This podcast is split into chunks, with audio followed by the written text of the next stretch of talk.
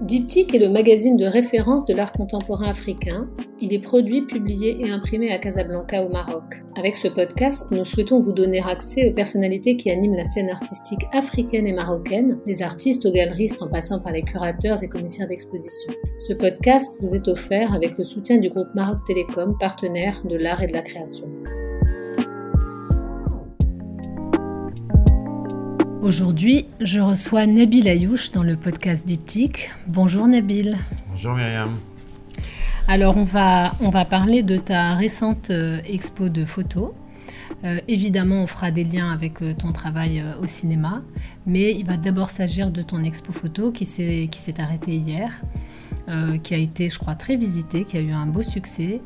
Et moi, je voudrais la traiter à la manière d'une expo photo d'un artiste photographe et pour commencer, euh, parce qu'en fait c'est un petit peu ce dont on avait discuté quand je suis venue voir l'expo, euh, j'ai évidemment, on en a discuté avec Selma Al-Hlou qui était commissaire de, l'expo.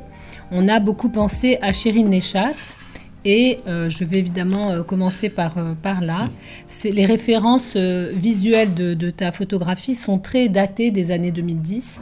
Et elles m'ont beaucoup rappelé, notamment un film de Shirin Neshat, Women Without Men, euh, évidemment, une personne comme Nabil Ayouch, quand, euh, euh, tu travailles des, images, je sais que tu travailles avec une culture visuelle. Est-ce que tu connaissais Shirin Neshat Est-ce que c'est une citation de son travail? Est-ce que tu savais que tu travaillais avec un corpus d'images qui était pratiquement daté d'une décennie? Alors, si je la connaissais, oui. On a même déjeuné une fois ensemble à Toronto il y a quelques années. Euh, personne euh, charmante. Ses photos, son corpus, bien évidemment que je le connaissais, je l'avais intégré. Euh, de là à dire que ça a été une source d'inspiration première, j'irai pas jusque-là. Je pense que, contrairement à moi, elle porte un héritage qui est, est l'Iran du Shah et de la révolution islamique qui est ensuite le deuil qu'elle a dû faire aussi de, son pays, l'exil, et euh, d'une vision à distance, euh, euh, d'une vision d'une société, d'une évolution aussi de cette société, de la femme à l'intérieur de cette société, de la calligraphie, d'une série de thèmes qui, la passionnent et qui, que moi je trouve en plus très très beau dans la manière dont elle les traite, mais voilà, qui ne font pas forcément partie de, de, mon univers visuel premier. Euh, contrairement à, à, des, à, des, photographes qui sont peut-être un peu plus ethnologues dans leur démarche, un peu plus euh, documentaristes, euh, comme Salgado par exemple, comme Curry, mm-hmm. que j'aime beaucoup, comme...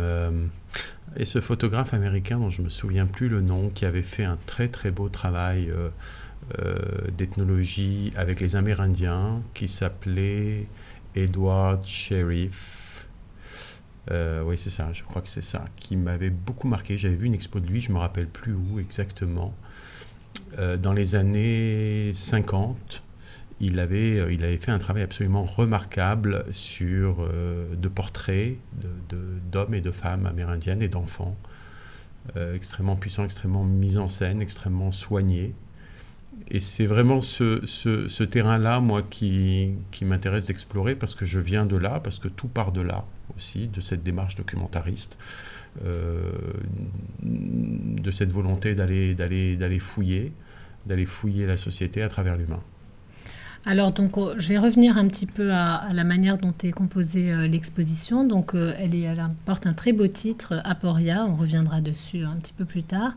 Et elle présente deux séries. Une première série euh, Renaissance, avec donc des scènes, des scènes d'intérieur, et une série Sonate, avec des très belles prises de vue en bord de mer. Euh, est-ce que tu peux nous expliquer comment tu as, voilà, comment tu as, tu as travaillé cette, exposition? Vraiment quelques mots pour nous, nous expliquer comment, comment est composée l'expo. Alors à travers euh, des clichés majoritairement couleurs et puis une série noir et blanc, effectivement, sonate, euh, plus, plus prise sur le vif, à la plage, pas très loin de, pas très loin d'ici d'ailleurs, et une, volonté de, de, de scénographie assez proche d'expositions qui m'ont marqué quand j'étais plus jeune. Pas de photos, en l'occurrence, plus d'expositions de peintres. Je me souviens particulièrement d'une expo de Caravage que j'avais été voir à Londres. Et c'est la première fois que. C'est la première fois que j'ai pris l'avion pour pour aller voir, euh, pour aller voir une exposition. j'avais été euh, évidemment euh, fasciné par l'étoile, mais en même temps, voilà, cette sensation d'être face à quelque chose d'unique, dans un lieu unique, dans une lumière aussi qui prête à, la réflexion, qui prête à l'introspection, qui prête à la confrontation. Et, je voulais pour ça que toute source de lumière puisse être masquée. On il y a un très beau travail sur la lumière, notamment sur la manière dont sont, sont été éclairées les, images dans la scénographie. Voilà. Euh, Selma m'a dit comment vous aviez travaillé. Que la lumière du jour ne transparaisse pas à aucun moment et que les, photos soient euh, mises en scène. Mm. Donc c'est une, une, espèce de mise en abîme, puisque c'est une mise en scène de mise en scène et euh, avec notamment un rôle effectivement très important, euh, comme tu as dit Selma, euh, apporté à l'éclairage des photos. Voilà, sur deux niveaux différents. Alors, à un moment, on s'est posé la question de savoir si une des séries devait prendre sa place sur un niveau et l'autre sur l'autre niveau. Après, on a décidé ensemble que non, qu'il fallait les mélanger. Une porosité. Oui, mm. absolument, pour que, pour que ça circule. Et puis parce que aussi, euh, certaines photos font écho à d'autres, euh, pas forcément parce qu'elles font partie de la même série, mais parce qu'elles elles invitent au regard d'une manière, euh, d'une manière soit contradictoire, soit frontale, soit, soit identique. Et, et, ça me semblait... ça me semblait intéressant dans ce sens qu'on puisse justement naviguer, voyager et les mélanger. Alors justement, euh, on, va, on va parler scénographie et là évidemment, je pense que le travail de, Selma a été important et on en a discuté euh, euh, le soir de l'expo. évidemment, on arrive, on trouve donc ces femmes en niqab, on sent que ça va être le sujet de, l'expo. Et pourtant, vous avez, grâce à, à l'editing de tes séries, au choix et à la mise en scène et à la scéno, vous avez réussi à éviter l'écueil du gimmick. Euh, je te disais la dernière fois, c'est vraiment, euh, voilà, on est, on est à la frontière et on tombe pas dans le gimmick. Comment est-ce que vous avez fait pour qu'on soit pas dans ah bah il a, il a une trouvaille? On parlera un petit peu plus tard. Euh, je t'ai réservé quelques questions dans une approche très la chambre claire de Roland Barthes sur la question de la trouvaille, puisque dans cette expo, cette expo, elle est, elle est, elle est montée sur l'idée d'une trouvaille visuelle. Hein. Ce qu'on appelle une trouvaille dans cette logique, c'est vraiment une, une ben là par exemple, c'est la femme en, en Et pourtant, tu tombes pas dans le gimmick. Comment est-ce que vous avez fait? Je sais que c'est une question un peu complexe parce que euh, parce que si ça se trouve, ça relève plus de la scéno que d'autres choses, mais n'empêche qu'à la fin de l'expo, on se dit une photo de plus, une photo mal placée, une photo mal choisie, et tout était foutu. Vas-y. C'est quoi le gimmick Eh ben le gimmick, tu sais, c'est euh, finalement c'est c'est un peu un petit gadget. Hein. C'est le moment où tout d'un coup, ben l'idée de montrer ces femmes en niqab et de les de les euh, de les faire euh, évoluer dans deux narrations différentes. Tout d'un coup, il y a un petit gadget, il y a un truc, comment dire, une combine bien maîtrisée et il n'y a plus d'émotion. Moi, je crois que l'émotion, elle vient des œuvres avant tout. Elle ne vient pas forcément euh, de, uniquement de la manière dont on les expose. Je disais juste avant, effectivement, le travail de Salma, il est absolument remarquable. Il, valorise les œuvres. Et, mais bon, à un moment, tu es quand même seul mm. face, à, face au sujet. Euh, alors oui, c'est vrai que il, faut faire attention à pas en faire trop. Moi, je pense c'est plus ça. C'est ce qui nous a guidés. Ce travail de soustraction. Oui, absolument. C'est de se dire à un moment, voilà, est-ce qu'on met de la musique? Parce que j'avais des sons, des musiques en tête pour cette exposition qui euh, résonnaient depuis d'ailleurs la prise de vue. Et qui, plus on avançait, plus, plus on se rapprochait du jour de l'expo, plus je m'en ouvrais à Selma et je disais, écoute, voilà, il y a tel... Euh, chevaux de... Non, non, non, non, non, non, pas du tout, pas du tout. Non, non, j'étais plus sur du Eric Satie, ah sur du Bach, ah euh, euh, euh, sur du, du Adagio, enfin bon, bref. Et, et, l'idée, bah, ça a été au contraire de rester très minimaliste, parce que justement les photos en soi portent une telle solennité, en tout cas une solennité suffisante pour autour créer du vide, mm. créer de la pureté. Donc on a plutôt enlevé. Voilà, il y avait des éléments dans, ces salles que tu as visitées, diverses et variées, et, euh, à un moment, on s'est dit, ben voilà, on va, on va tout vider, et ça a été aussi à l'initiative de Selma, et on va faire le vide autour de ces photos. Alors on reviendra sur. Alors c'est ça qui nous a permis absolument. Le guide, alors on reviendra sur des aspects euh, de, de l'esthétisme et euh, du, du, du, du, punctum et de et, de est-ce qu'on est dans une photo folle ou une photo sage. On reviendra là-dessus, mais on ne peut évidemment pas faire euh, euh, l'abstraction quand même du message que véhiculent ces photos et du, geste euh, peut-être politique. On, va voir. moi, ce que je voudrais déjà commencer par, savoir, c'est, on connaît évidemment ton, cinéma, très engagé. très. Alors, est-ce qu'il est réaliste? Bon, bah, tu, nous le diras, mais en tout cas, il va à la recherche de, euh, de, sujets qui sont des sujets qui sont un petit peu ensevelis euh, dans, la société marocaine, ou bien qui sont tellement visibles, qui, crèvent tellement les yeux que finalement qu'on ne les aborde pas dans leur, dans leur vérité.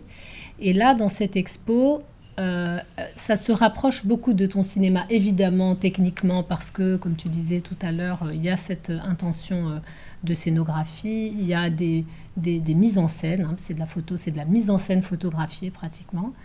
Euh, mais qu'est-ce que, d'un point de vue euh, vraiment très humain et sociétal, qu'est-ce qu'elle raconte cette expo? De quoi elle parle? Le, travail que, que je fais depuis des années, et j'allais dire euh, de manière peut-être un peu pompeuse, la mission que je me suis assignée. Ma mission sur Terre. bah, tu as de la chance de connaître ta mission c'est de rendre visible l'invisible. C'est de rendre visible l'indicible. C'est de permettre à, à, des voix, à des visages, à des personnes qu'on ne veut pas voir, qu'on ne veut pas entendre, euh, d'être vues et d'être entendues. Si on devait à un moment dresser un parallèle avec ce que je fais aussi. C'est le fil rouge, c'est clairement le fil rouge. Oui. Mm. Alors, pourquoi? Ça, ce serait la grande question. Euh, je pense que les deux valeurs qui régissent le monde, pour moi, sont le respect et la justice. Et ça, je le pense depuis très longtemps. Et je pense qu'on vit dans une société extrêmement injuste. Belle à plusieurs égards, émouvante, très émouvante, immature, me passionne profondément, euh, mais profondément injuste. Et pas seulement euh, injuste parce qu'il euh, y a des gens très riches et des gens très pauvres, mais injuste parce qu'elle est cloisonnée et qu'elle ne permet pas de passer d'un ensemble à un autre ensemble, en tout cas de manière pas suffisamment fluide pour comprendre l'autre. Donc on est beaucoup dans le jugement. Voilà, tu as les arabophones d'un côté, tu as les francophones de l'autre, tu as les riches d'un côté, tu as les pauvres de l'autre, tu as les les, femmes d'un côté, les hommes de l'autre, et puis tu as les voilés d'un côté, les pas voilés, etc. etc. Et tu as la marge, tu as les quartiers, tu as, des quartiers entiers et des régions entières dans lesquelles 95% euh, de nos compatriotes n'iront jamais, parce qu'on ne leur a pas appris à aller vers l'autre.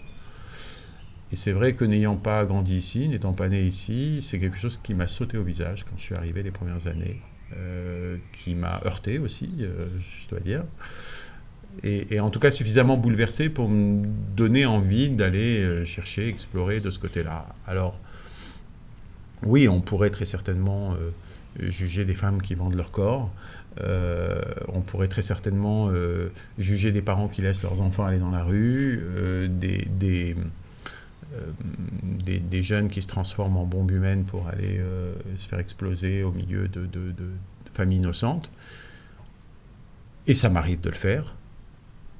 Et en même temps, je pense que, que, ce qui est beau dans la démarche artistique, c'est de pouvoir aller dans des territoires où on n'a pas l'habitude d'aller, tout simplement. Et c'est cette volonté, euh, peut-être un peu jusqu'au boutiste. Euh, je, je, disais à Selma euh, extrémiste, hmm.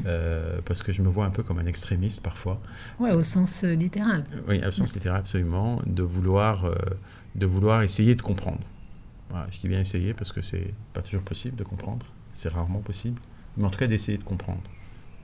et essayer de comprendre, bah, c'est c'est du temps, c'est passer du temps. C'est probablement aussi cet instant figé qui m'intéresse dans la photo. Et donc là, qu'est-ce que tu as voulu comprendre dans, ces, séries en particulier? Alors, euh, je, citais ce photographe américain tout à l'heure, Edouard parce que euh, y a, il y a d'abord, avant tout, euh, une enquête, des témoignages, avant des photos. En l'occurrence, si on parle de, des Indiens d'Amérique, il y a eu des, interviews, il y a eu euh, des discussions qui ont amené ensuite une, série photo. Et là, c'est un peu parti de la même façon. C'est une rencontre avec une femme complètement voilée que j'ai interviewée en vidéo, dont j'ai gardé d'ailleurs la trace, qui, me racontait sa vie et qui racontait sa vie en plus à quelqu'un qui, a priori, euh, est heurté par elle. Euh, et, qui me parlait de ce sentiment de, de superpuissance, de superpouvoir. Hein, euh, un peu comme ces super-héros masqués, de pouvoir dans la rue avancer masqué. avancer sans être reconnu et par contre de voir les autres. Et, du coup, ça m'a incité à, l'interroger sur euh, le, regard inverse, c'est-à-dire son regard à elle. C'est pas seulement le regard des autres qui est euh, euh, quelque part fermé, qui se heurte à son voile, à sa, barrière, à sa protection, mais elle. Qu'est-ce qu'elle en fait de ce regard des autres qui ne la voient pas? Et là, la réponse est plutôt surprenante. Elle est la solitude c'est-à-dire un sentiment euh, à un moment de, de, naviguer à la fois en effet entre euh, cette superpuissance et puis le fait de ne pas avoir d'amis, de ne pas avoir de, de lien avec des gens qui parfois, quand elle les croise, la connaissent et qu'elle connaît, mais qui sont incapables de la reconnaître et qui créent un monde extrêmement euh, vide, extrêmement solidaire autour d'elle. Et ben j'ai eu envie d'aller interroger euh, le lien que peuvent avoir ces femmes à la maternité, euh, à l'enfantement, euh, à, la tétée, à quelque chose de très charnel, c'est-à-dire de, de mettre en contact le voile intégral avec la peau, la peau de son enfant en l'occurrence, à, la, sororité, etc. etc., J'ai eu véritablement, à travers le témoignage de cette femme, eu envie de plonger dans son intime. Euh, alors justement, euh, justement c'est la manière dont tu as choisi de, construire euh, ces images. Tout à l'heure, tu faisais référence au Caravage. Bah, la référence au Caravage, elle est, est très... Elle est, enfin, au Caravage, ou en tout cas à cette, à cette peinture, et notamment les clairs-obscurs, et la, le travail des, ombres, et le travail de, de l'ultra-noir. c'est très, très palpable dans, ces photos qui sont très belles. Et donc, en fait évidemment, euh, l'esthétisme euh, que, tu as, que tu as choisi de, travailler dans ces, dans ces images, euh, il, a une, comment dire, il a une portée quand même assez, assez ambiguë. il a une portée ambiguë forcément. Et j'aimerais bien savoir comment toi, tu as résolu cette, cette aporie de, de, créer, de, de, créer de manière. Donc, on, donc on peut expliquer hein, ce que c'est que le terme aporie. C'est une, c'est une impasse du, du raisonnement. Mm. C'est un moment donné où pour raisonner, on n'a plus les, les, mm. outils. Et c'est un petit peu dans cette, euh, dans cette configuration qu'on se trouve en, voyant tes images. En fait, on est évidemment euh, séduit par l'esthétisme des images. Euh, que tu as évidemment travaillé avec toute la virtuosité qui peut être celle d'un cinéaste d'éclairage et tout. Et puis finalement, un, rejet aussi qu'on peut avoir bah, de, de, ce choix vestimentaire qui est aussi un, choix de vie, un choix, euh, un choix qu'on a peur d'être un choix social ou politique. Comment tu as géré l'ambiguïté de, ces photos? Parce qu'il y a une ambiguïté quand même dans ces images. Comment tu l'as ah, Je ne l'ai pas gérée, hmm. parce que j'estime pas que ce soit à moi de la gérer. Oui, je l'ai plus construite, en effet. Et puis j'ai surtout euh, mis le, spectateur face à, face à lui-même et face à ce qu'il dérange, en l'occurrence, qui me dérange aussi, je dois le dire, ce qu'il dérange, qui la dérange, euh, en, l'obligeant quelque part à, se confronter à quelque chose qu'il n'aime pas, qu'il rejette, et qu'il choisit de rejeter sans comprendre en plus, sans expliquer, sans... parce que c'est viscéral, parce que c'est épidermique. Et quand c'est épidermique, c'est là où ça devient intéressant, parce que Là, tu es face à une œuvre qui est, figée et, qui s'impose à toi. Et, du coup, c'était très intéressant pour moi de, de voir euh, le langage corporel des gens qui, qui étaient là à l'exposition. Alors, tu avais des gens qui étaient plein, plein, plein d'empathie, et puis euh, tu avais des gens qui, au contraire, tu vois, se sentaient, qui étaient dans le, rejet. Épidermique. Et, voilà, comment, comment des femmes comme ça, complètement couvertes, et comment peut-on les, les sublimer? J'ai entendu beaucoup ce mot euh, sublimer. Alors, attention, c'est pas de les sublimer. Attention, c'est de les mettre en scène, de les montrer dans des, dans des, dans des scènes de vie. Voilà, scènes de vie, du, de bain, euh, de scènes de plage, de, maternité, d'allaitement, etc., etc. Et quelque part, ça crée forcément euh, un contraste, un paradoxe. Mm. Et le paradoxe, euh, on le porte dans toute son ambiguïté euh, parce qu'on n'est pas heurté par les mêmes choses, et on n'est en plus pas heurté par les mêmes choses en fonction de là où on vient ou en fonction de l'époque à laquelle on vit. Et, c'est très intéressant de voir comment euh, il y a une forme d'anthropologie inversée qui se met en place, et comment des gens qui, par exemple, euh, sont absolument pas heurtés par la nudité intégrale, voire des femmes nues posées, euh, qu'on pourrait d'ailleurs, que certains féministes ou néo-féministes pourraient qualifier de femmes objets, euh, sous l'œil d'Helmut Newton ou autres, ne les choque absolument pas. Mais voir des femmes complètement vêtues, ça, ça les choque. Mm. Dans, le geste artistique, hein, je veux dire. Je ne parle pas, alors là, uniquement de, du regard social ou politique. Je parle uniquement du geste artistique. C'est-à-dire qu'on pourrait très bien euh, laisser à l'artiste la possibilité d'une œuvre gratuite. Voilà, de la gratuité du geste.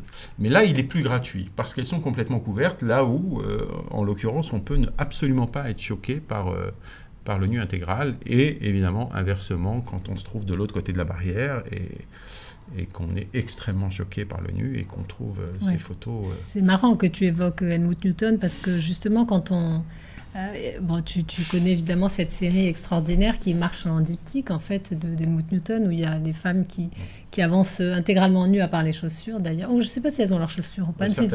Voilà. Et puis, il y a exactement la même, euh, la même prise de vue où elles sont avec leurs vêtements dans une typique photo de mode. Et ce qui est intéressant, justement, alors je ne sais pas si c'est parce que je connaissais ce, ce diptyque, mais en voyant tes, tes images, et notamment euh, celle de, de l'océan, euh, je ne pouvais pas m'empêcher de me dire, je connais l'exacte version de cette photo avec des femmes euh, en maillot de bain sur des plages, avec des femmes qui sont heureuses de leur corps, euh, pour qui le corps n'est plus un, sujet de crispation. Et c'est marrant parce qu'il y a presque un, jumeau absent de, ces photos. Est-ce que tu avais en tête les, mêmes images de, bah, de femmes Oui, bien sûr, je les avais je les avais. C'est bien pour ça que j'ai, entre autres, mm. évidemment, pris, euh, choisi de photographier ces femmes-là. Parce que je crois qu'on peut tout simplement plus permettre le luxe aujourd'hui de considérer euh, ce qui fait partie de notre anthropologie naturelle comme normal et puis ce qui n'en fait pas partie euh, comme, comme, comme déviant. Ouais, l'universalisme. C'est toujours un, universalisme de celui qui a écrit l'histoire des, des, vainqueurs, c'est clair. Alors, justement, en fait, cette, tu, parlais évidemment de, de, euh, ton œuvre au sens large qui a toujours euh, consisté finalement à donner la parole aux, invisibles. Euh, je trouve aussi que tu arrives avec cette, expo, exactement comme dans ton cinéma, à, construire quelque chose qui est en même temps politique et poétique, ou peut-être poétique parce que politique. Comment tu travailles cette dialectique entre le politique et le poétique? Et là, tu peux aller, euh, ben, tu peux aller sur, euh, euh, sur Haut et Fort, sur Much Love. Je trouve que c'est à chaque fois un peu le sujet. Hein. Oui, ou même Alizawa. Oui, bien sûr. C'est vrai que j'ai été pris dans l'étoile de cette ambivalence très mm. tôt, très jeune. À la fois une conscience politique qui est née à travers le conflit israélo-palestinien, des deux côtés de ma famille, euh, musulmane, juive, en France, au Maroc. Euh, j'ai grandi au son des tambours. Et mon rapport euh, au monde s'est beaucoup construit autour de ce conflit et autour de, la politique. Et une enfance aussi très solitaire, très, très fantasmagorique, où je me suis construit des, personnages dans des mondes imaginaires. donc très poétique, très empreinte en tout cas d'une forme de poésie. Et, c'est un peu dans, ce, dans cette ambivalence euh, et ce paradoxe entre deux mondes de culture, de religion, et à la fois la dureté euh, de la vie, parce que je trouvais la, vie très dure.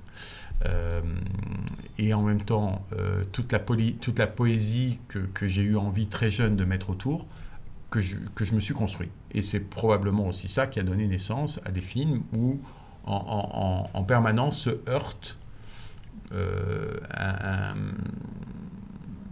un, onirisme.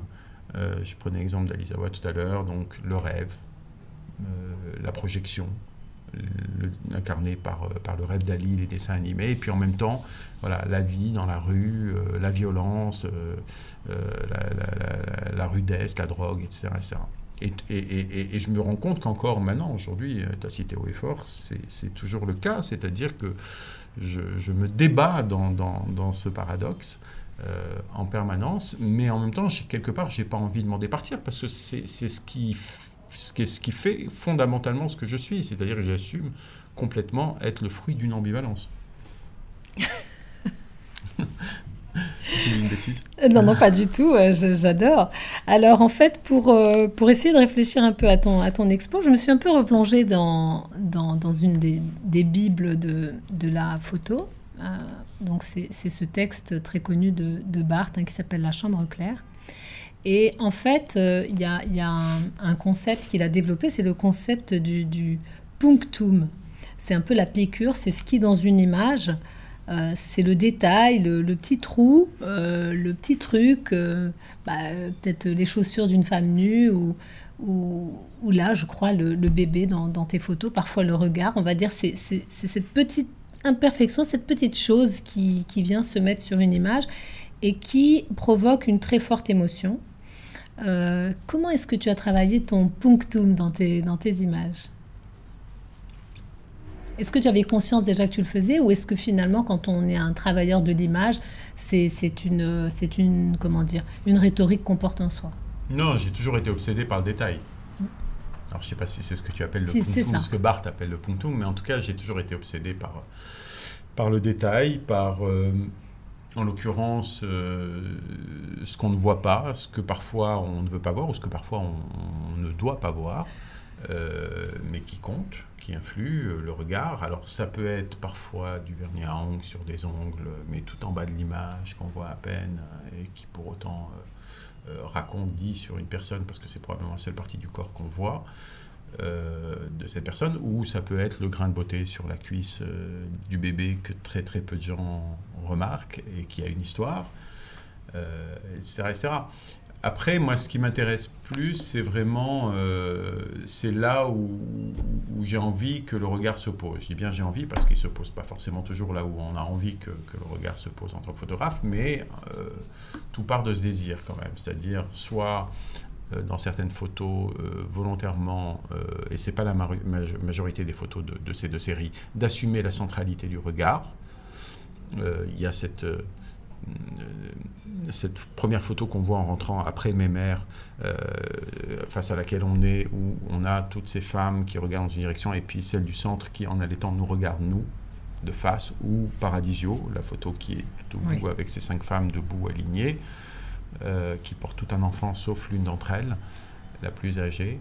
Euh, et, puis dans d'autres photos où j'ai eu envie de déplacer la, dynamique euh, sur les côtés, sur un point de détail, sur une cuisse, sur le sexe d'un enfant, sur un sein, sur un regard, parce qu'il est transperçant, parce qu'il n'y a que ça finalement qu'on voit et qu'on regarde et qui nous regarde. En tout cas, c'est justement c'est très réussi. Et alors toujours dans cette même perspective, je me suis demandé si si tu aurais d'ailleurs la réponse, c'est pas sûr. Est-ce que d'après toi, c'est de la photo sage ou de la photo folle Ou est-ce que justement, t'as pas eu bien conscience que tu jouais sur ces deux, euh, une photo un peu en oxymore, comme ça, c'est sage, c'est fou. Euh, est-ce que c'est les deux Oui, je pense qu'il doit y avoir probablement un petit peu, un petit peu des deux. Euh, mon deuxième prénom, c'est Hikmet. je vais t'appeler comme ça maintenant. Il y, a certainement un, reste de sagesse qui traîne en moi parfois et qui me rattrape, qui me tire même, je dois dire. Mais euh, non, je pense, je pense qu'il y a une démarche quand même qui me surprend moi-même, je vais être honnête, à, vouloir... Euh, au départ, mettre en scène des femmes euh, voilées intégralement. Je, me laisse aller euh, à une forme euh, d'empathie que je ne me connaissais pas. Je suis quelqu'un en général d'assez intransigeant, je suis quelqu'un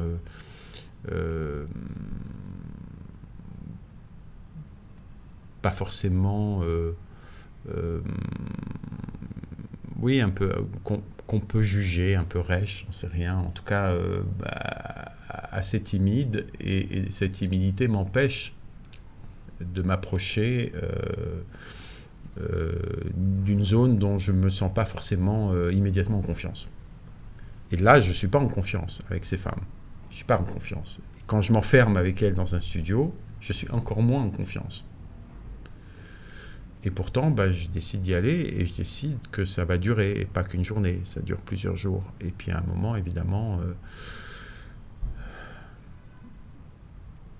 bon, il y a quelque chose qui se, qui se délite, et puis il y a, il y a de l'inattendu, il y a de la surprise, peut-être ce que certains pourraient euh, appeler de la folie, j'en sais rien, mais en tout cas, il y a quelque part, tu es quand même obligé, en faisant une série comme ça, d'aller chercher à l'intérieur des ressources de toi-même, qui sont des ressources dans mon cas, qui était insoupçonné.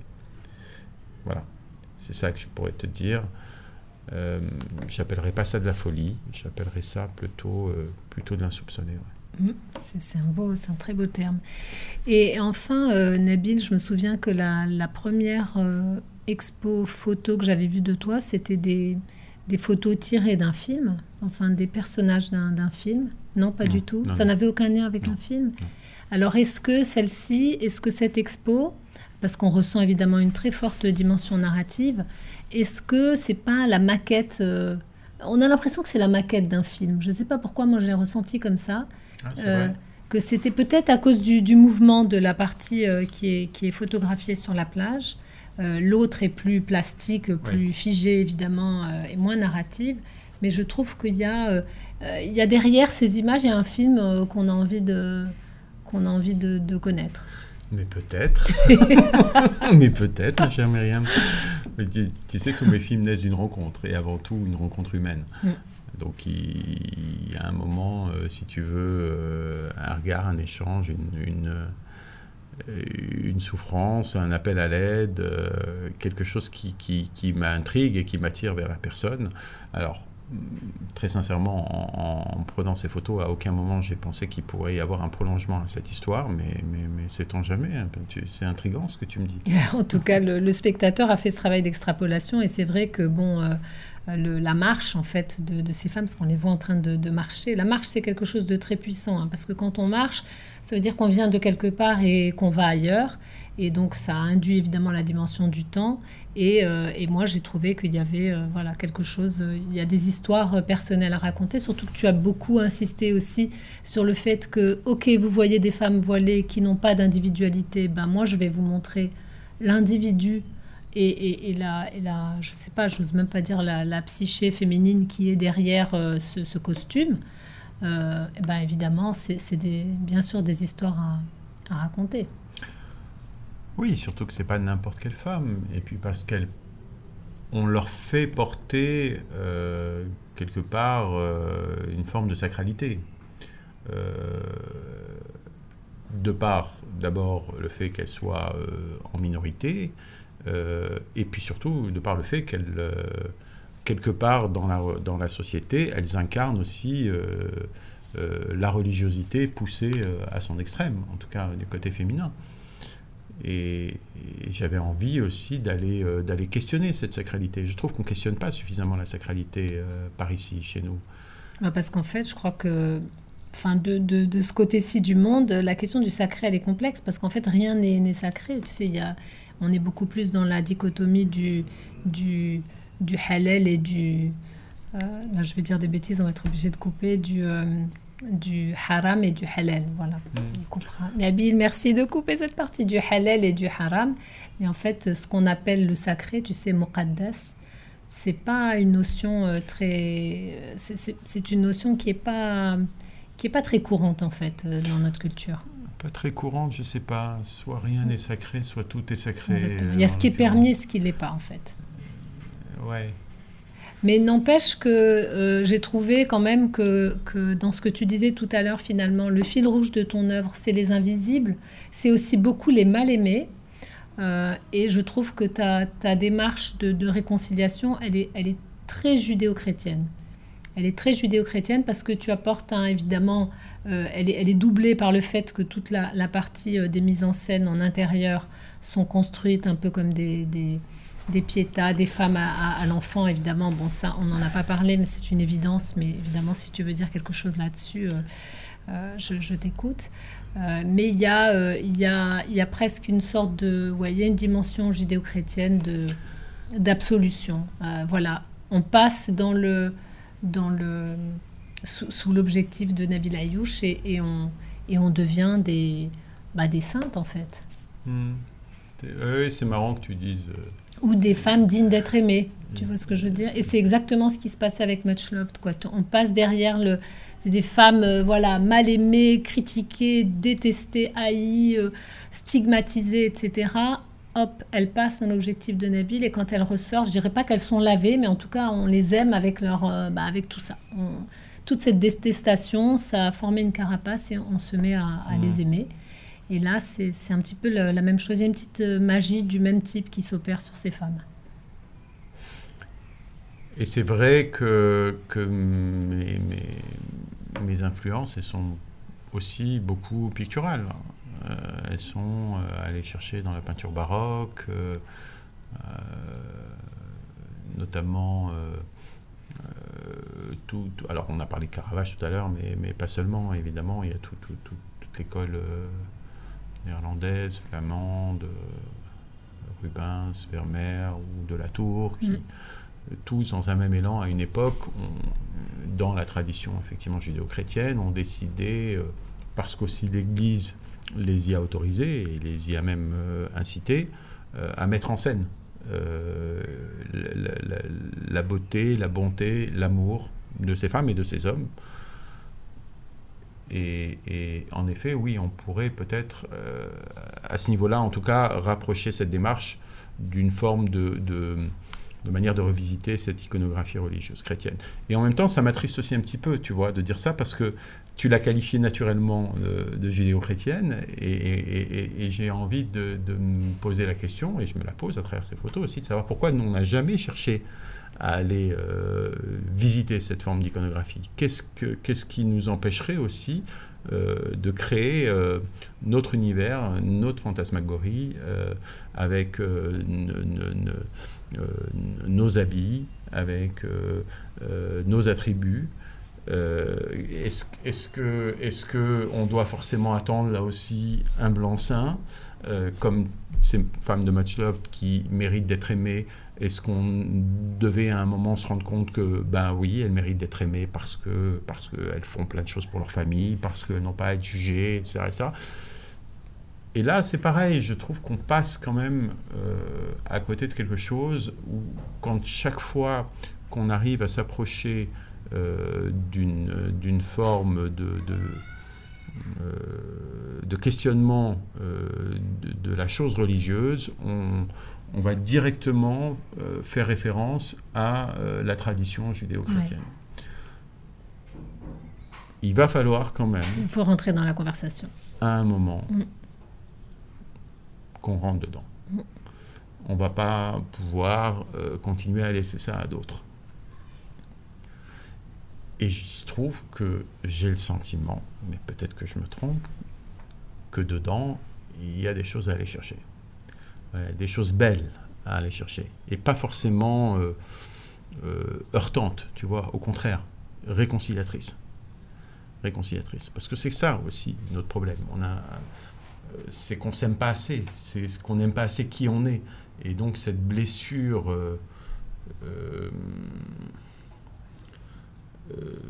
cette, blessure par rapport à l'image qu'on renvoie, et notamment par rapport à l'image qu'on renvoie aux autres, aux autres cultures, aux autres continents, narcissiques, elle doit à un moment s'estomper. Et si on veut qu'elle s'estompe, il faut aller chercher et mettre en valeur à travers euh, toutes les formes artistiques ce qui nous constitue et y compris euh, ce qui nous constitue dans ce qu'on a de plus sacré, de plus religieux, etc. Nabil Ayouch, merci beaucoup pour ce, bel épisode. Merci. Je rappelle que tes images, alors tes photographies étaient visibles euh, pendant tout le mois de bah, d'avril, fin mars-avril à Casablanca. Et là, si les personnes veulent les revoir, elles sont visibles où d'ailleurs? Alors, pour l'instant, elles vont plus être visibles à part euh, dans un très beau catalogue qu'a conçu Salma avec euh, son graphiste. Mais euh, il est question qu'elles soient montrées sous d'autres cieux ou dans d'autres lieux de notre, notre, beau pays dans, dans, quelques temps. Eh ben, on en informera les, les lecteurs de Diptyque. Merci beaucoup, Nabil. Merci, Myriam.